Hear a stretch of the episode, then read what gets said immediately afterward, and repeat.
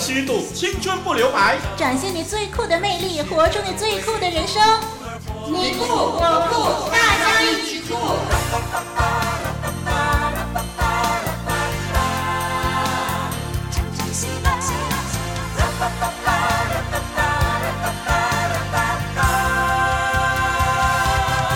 Hello，听众朋友，您好，欢迎收听《大家一起酷》这个节目，我是双木林林老师。你好，我是你的好朋友，也是你的老朋友喽，我是丽文。让我们呢今天呢一块儿的在这个节目《大家一起库》里头呢，继续的嗯释放的来交流吧。嗯，丽文林老师最近呢发现呢、在我的面子书上的朋友群当中呢，有一个女生。特别喜欢把自己吃过的食物拍下来，哦、然后放到网络上跟大家分享。哦，我记得呢，好像听你说过，哎，嗯，就是他常常吃一些很特别或者是很精致的食物，没错，嗯，让人羡慕不已吧？是，尤其是饥饿的时候呢，会不禁垂涎三尺呢。不过这些食物看就知道不便宜了。嗯，丽文呢日前就看过一篇报道呢，更夸张哦。哦，那李老师，你有没有听过啊？一份热狗要卖人民币六百块钱呢！哇，这么贵，谁舍得买啊？是啊，这丽文就不知道了。那我就只听说呢，之前加拿大这个卑诗省的温哥华市有一家餐厅推出了世界最贵的热狗，叫做龙狗 （Dragon Dog）。嗯，哇，一份售价高达一百加币，就是大概六百人民币了。嗯，在我的印象中，热狗不是一种很便宜又不太健康的腌肉嘛。嗯，六百人民币的龙狗，嗯，到底用的是什么肉啊？嗯，听说呢，这个热狗里头不仅是灌注了市值两千加币，大概就是十二千人民币的什么东西啊？一世纪老路易十三康涅克白兰地美酒，哇，这是什么？还加入了这个松露，呃，橄榄油腌过的日本神户牛肉和新鲜的龙虾。哇，你想想看，那么多年前的这个老酒嘛，嗯、还有松露啦，还有这个哇牛肉啊、龙虾什么的，以及一种秘制麻辣酱。果然都是高级的食材呀、啊嗯！对，嗯、那那家的餐厅的老板还表示说，创造龙狗呢，它的目的就是希望推出一种高档、超级美味又不失原风味的热狗。嗯，果然不是普通的狗啊，听起来就很吸引人，没错。但是算了一算呢、啊，这么一顿饭就足够我到一家高级的餐厅吃好多餐了耶。嗯、对。其实对林老师来说啊，能够填饱肚子才是最重要的。哎，不但是要填饱肚子，还要吃得健康，吃得有营养。那列文实在不怎么赞成用太昂贵的价钱去满足一个好奇心。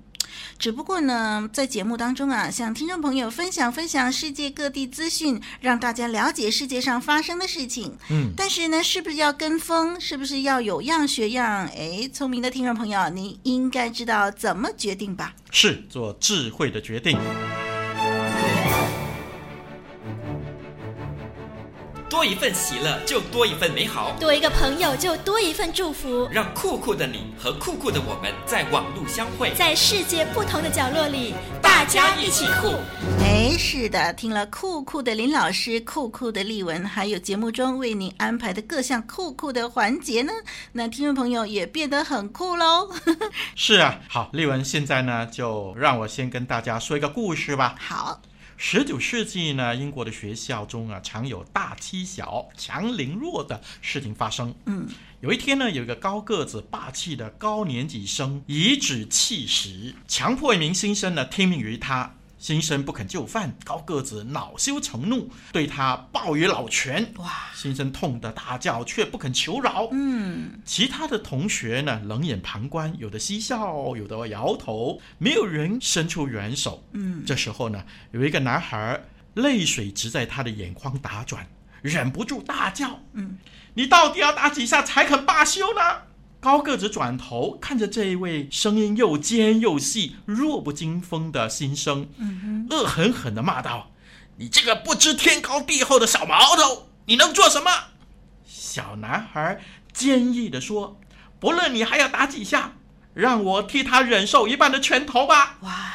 哇，显然呢，这个回答出乎高个子的意料之外啊。嗯，他羞愧地停住了手。嗯，这个文弱书生的创举点燃了反抗暴行的火苗。此后呢，帮助弱者的善举啊，逐日增多。嗯，两位新生也因此成了莫逆之交了。哇哦！哇，那位被殴打的少年感受到爱和善的可贵。嗯，就是日后成为英国颇负盛名的政治家罗伯特·比尔。嗯，挺身而出。为弱者分担痛苦的，则是扬名世界的大诗人拜伦了。哇，好棒哦！是，那个小男孩真的好勇敢哎。一般上的许多小朋友看到这种情景啊，一定连害怕都来不及了。对呀、啊。不过林老师怎么突然跟我们分享这个故事呢？嘿嘿，刚才丽文您跟我们介绍了一种超级贵的食物嘛，现在呢，我就跟大家分享一种超级可贵的品格了。哦，的确啊、哦，再贵的食物也不过是填饱肚子，也只能维持一餐呢。嗯。但是许多可贵的品格却能够影响人的一生。没错。哇，那个为弱者分担痛苦的这个大诗人拜伦的勇气和善良，就证实了这一点。嗯，也从此造福了整个国家。好的，这时候让我们换一换节目的气氛吧。哎，一起来听听委婉令人动容的《远方的悄悄话》爱情片哦。咦咦咦，干嘛？我告诉你，你不要告诉他哦。哦，好好好。哎哎哎。什么事啊？我告诉你，你不要告诉他哦。好的，没问题。哎哎，怎么了？我告诉你，你不要告诉他。啊，放心啦。哎哎，怎么了？我告诉你，你不要告诉他。啊，放心啦，没问题。喂，你们到底在说什么呀？告诉我，告诉我。嘘，别那么大声。别那么大声。我们在说，我们在说，来自远方的悄悄话。悄悄话。是啊。是爱情片哦。有一份情，胜过海枯石烂的誓言。有一种爱，超过爱情故事千万篇。十三岁的我，遇见了有如电影《那些年我们一起追的女孩》中的沈佳宜，她叫明慧。是一个文静乖巧的女孩，我们就读同一所中学，三年来我们搭同一辆学校巴士，同一间班级。十三岁的我，年终假期透过手机简讯向明慧告白了，而明慧当时告诉我，其实她已经有了男友。我伤心极了，心里告诉自己放弃吧，要喜欢就喜欢别人吧。但说也奇怪。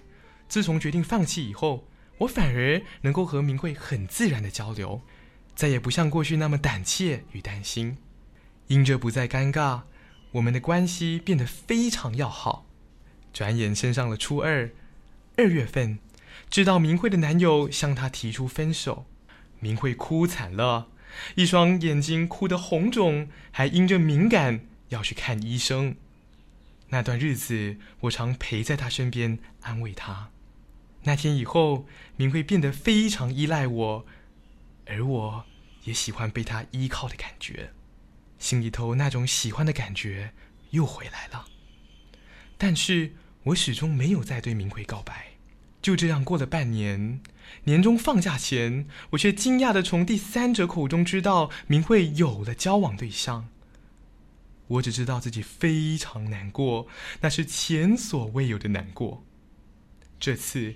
我下定决心要放下明慧，为了避免我想起明慧，我让自己忙起来，让忙碌来填补生活中的空隙。我打篮球，人也变了，同学们都说我不再像过去那么乖巧，变得调皮爱捣蛋。然而，每当夜深人静，我还是会想起明慧。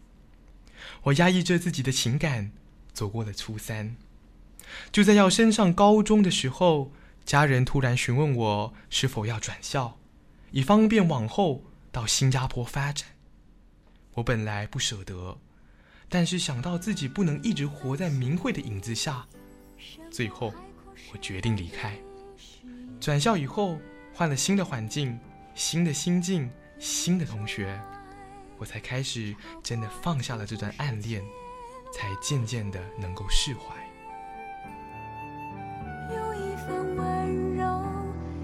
算遍体鳞伤，终不悔；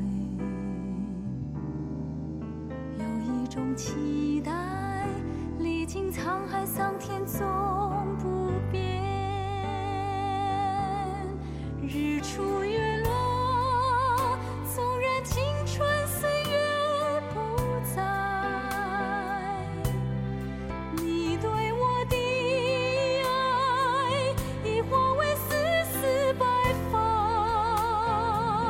哇，听了这个远方的悄悄话。我喜欢这种结局耶，嗯，淡淡的离愁，像一杯咖啡啊，苦苦的，涩涩的，也有一丝甜甜的，令人回味无穷。你有一点幸灾乐祸。嗯，那我觉得说初恋的年龄呢，好像是越来越早了。嗯，刚才我们从我们的同工呃雅各弟兄他为我们播讲的这一位同学，就是德明啊，十三岁的时候就初恋了啊、哦。嗯嗯，正如我们上一次节目提过的，就是说。由于个人不断的在成长，思想不断的在改变，喜好也不断的在改变，同时可能会面对新环境、新同学、啊、呃、新的心情，所以呢，感情也不容易持久的。嗯，是。那丽文就认为说，初恋的心情也没错。嗯，这是成长当中一个过程。不过要提醒听众朋友，就是说不要太早，呃，向对方有什么承诺，免得呢没有办法兑现的时候呢，就成了负心的人了。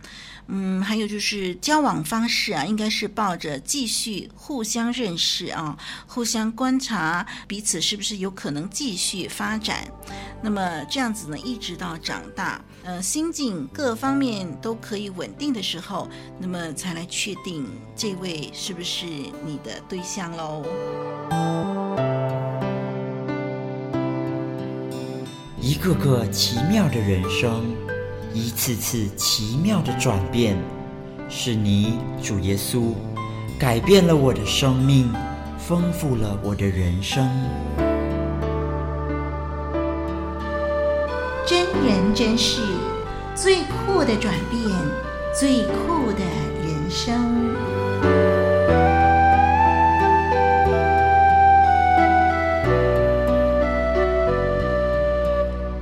在大家一起酷这个节目里头呢，我们要为听众朋友介绍更多的真人真事。嗯，其中的特点呢，这些真人真事告诉我们一个共有的事实，那就是许多本来破碎的生命被主耶稣所改变，变得美丽丰盛了。那么这一次我们要给听众朋友介绍的是温州的叶元川，以我们的撰稿义工雅各来播读叶先生的见证。嗯，我们一起来听听。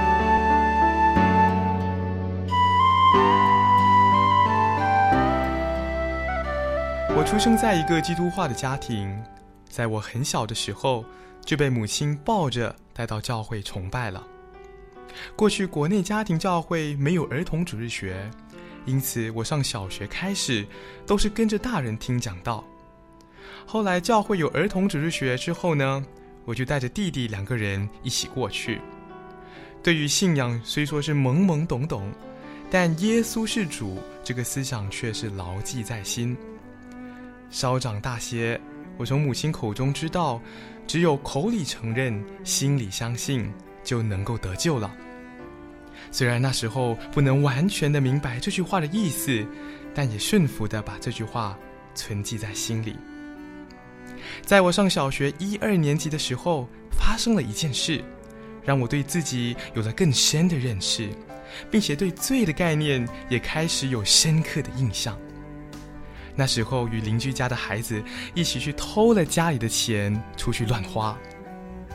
刚开始玩的时候还很开心，过不了多久却后悔了。但其他孩子却威胁我，如果不继续的话，就把这事情告诉我家人。在不断的懊恼中，我只有继续错下去。后来母亲知道了这件事，还原谅了我的所作所为。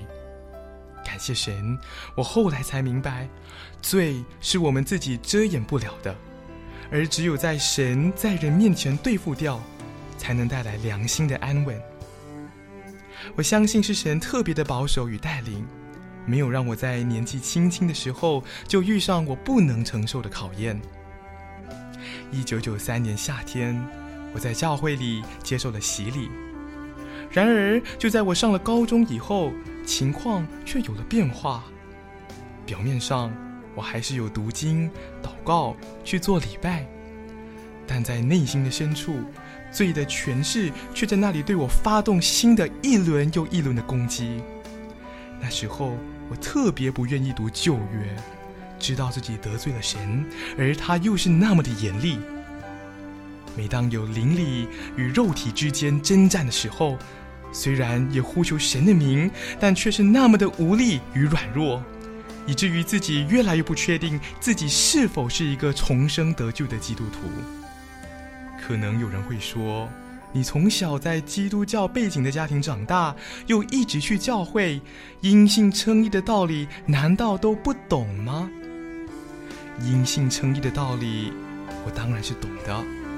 使徒信经里面的宣告，我也相信是真的，但是，我却不断地问神：因信称义跟我有什么关系？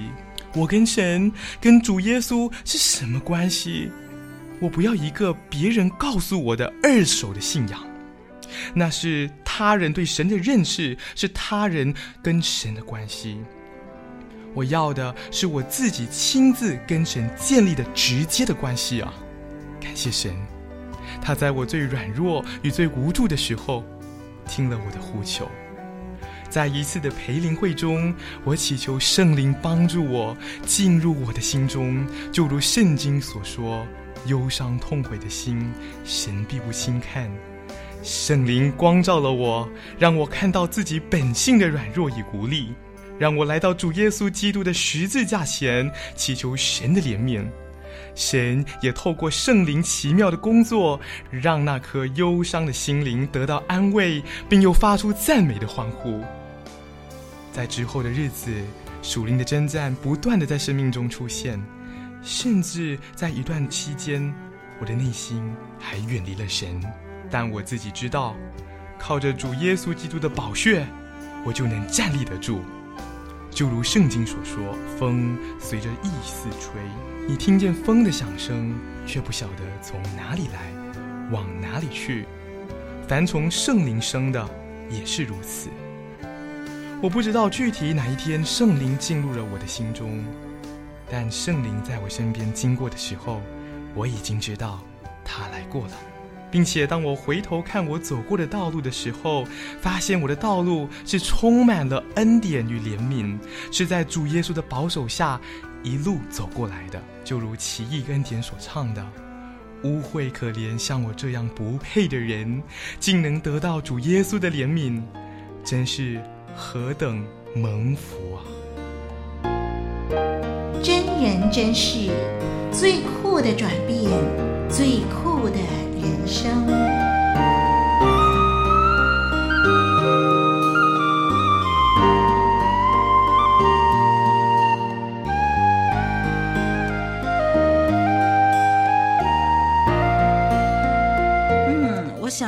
听了这个雅各所播读的叶先生的见证呢，有一点呢，就是特别吸引丽文的，就是说他本来是不断的犯错，但是呢，他认识了耶稣，认识了上帝以后，上帝让他知罪，让他悔罪哦。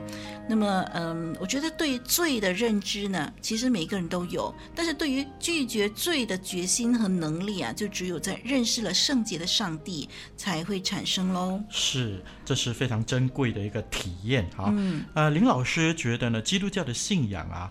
就是接受主耶稣成为我个人的救主，嗯、这种的直接的关系。嗯，嗯，所以我们的信仰不是我爸爸的神，我妈妈的神，是，呃，是我的主啊！希望每一位基督徒都可以来亲自经历主的良善跟伟大，都可以像约伯一样说：“我过去风闻有你，今天我亲眼见到你。”嗯，那我也呼吁呢，呃，网络上的朋友，要是你还没有认识上帝，还没有认识耶稣，那常常在我们节目当中呢，你就听到很多这些的见证啊，这些的分享，嗯，希望呢，嗯，让你呢有一颗的好奇心，也想来探索一下，来认识一下，到底耶稣有什么奇妙呢？为什么这些人常常都说耶稣改变了他？哎，真的，你来尝一尝，来试一试啊，看看耶稣在你身上所做的奇妙的工作。奇妙的改变。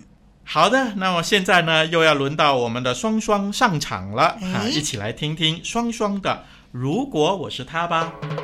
从别人的经历反省自己的生命，听听主持人如何用自己的眼光看世界，用上帝的心意活出最酷、最精彩的人生。前些日子，双双在报章上看到几张照片，照片的名称是“吃也电脑，睡也电脑”。哇，那照片真的好夸张哦！是一个女生在电脑前面一天的生活，不管是饿了吃饭也在电脑前，累了睡觉就穿一件冷衣在电脑前睡觉，或者直接把椅子放平在电脑桌下睡觉。而电脑呢，则是二十四小时保持开机上网状态。这个女生除了电脑，什么也不去管了。双双看到这些照片，真是觉得不可思议。到底上网有什么吸引力，可以让一个人废寝忘食地守在上面？而他的父母为什么不制止他这样不健康的行为呢？所以我就想啊，如果我是那女生的父母，我会怎么做？嗯，当我发现自己的孩子有这样的行为，我当然会快快的阻止啊。其实不是说不能上网、不能碰电脑，但是当这样的娱乐方式转变成为沉迷、无法自拔的地步时，是非常危险的。其实我也喜欢以上网作为一种休闲，在今天这个时代，谁又不喜欢电脑呢？但是啊，在使用这些工具的同时，我们都该对自己负起责任，应该知道凡事适可而止，如此才不会让自己的身体和心灵都受到伤害。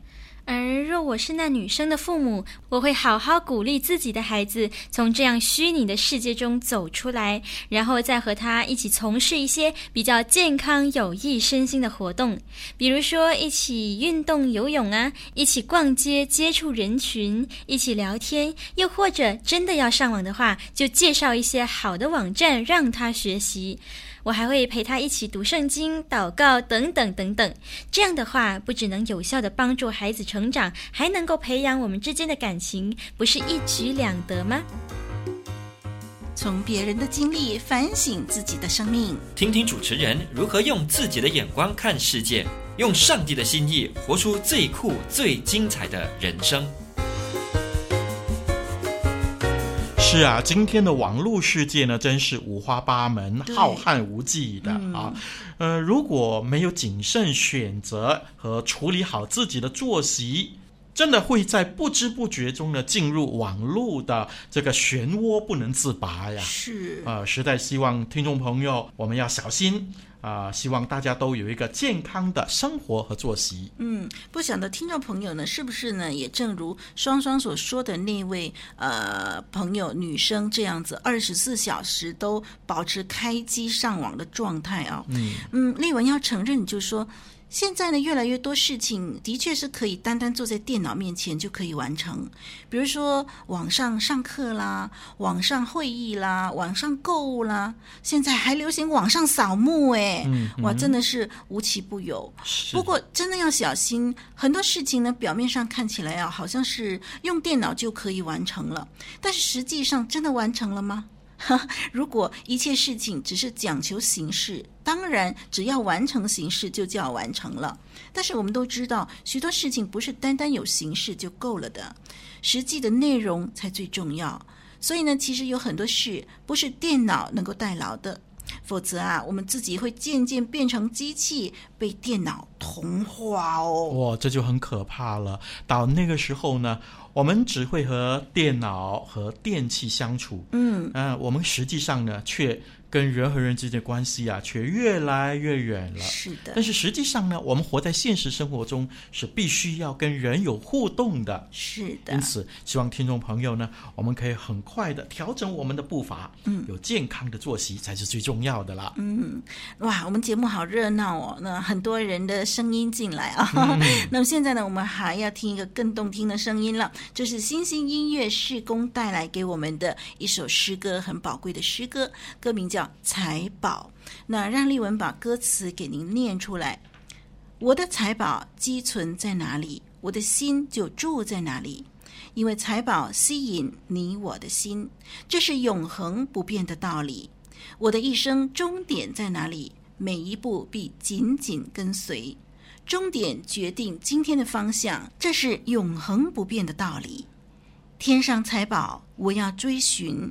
今天拥有的。将会过去，永恒目标我要认定，付出代价在所不惜。我的神啊，擦亮我的眼睛，使我明白，使我看清，不要容我迷失自己，错将永恒以短暂代替。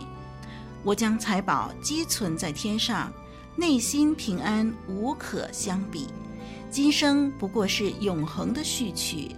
这是永恒不变的道理，一块来欣赏财宝。我的财宝寄存在哪里，我的心就住在哪里。因为财宝吸引你我的心，这是永恒不变的道理。我的一生终点在哪里，每一步必紧紧跟随。终点决定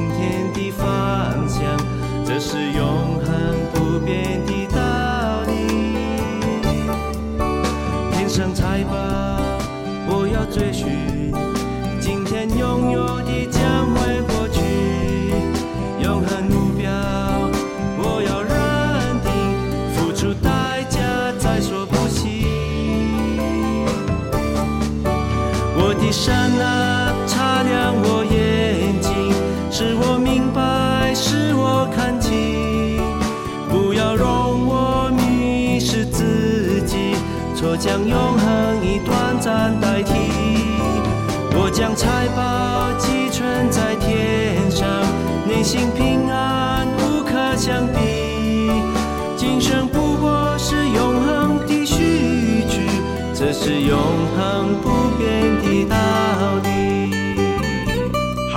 天的节目呢就进行到这啦。让林老师再次呼吁，欢迎酷酷的你透过信件跟我们分享更多酷酷的事。没错，也让我们在生活当中活出真正的酷。我是林老师，我是丽文，下一集再会。我的财宝寄存在哪里，我的心就住在哪里，因为财宝吸引。这是永恒不变的道理。我的一生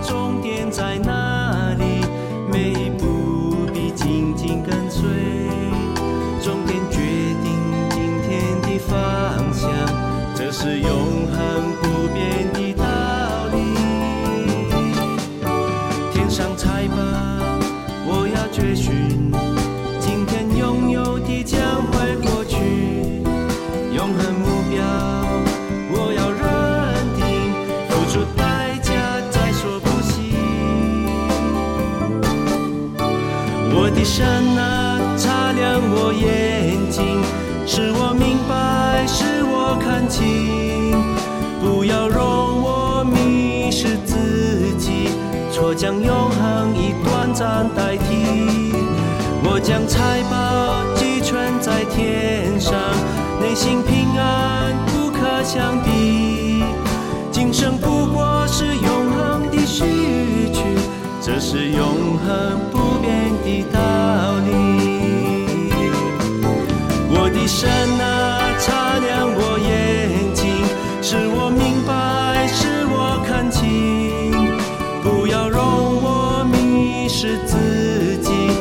将永恒以短暂。代替。我将财宝积存在天上，内心平安不可相比。今生不过是永恒的序曲，这是永恒不变的道理。今生不过是永恒的序曲。这是永恒不变的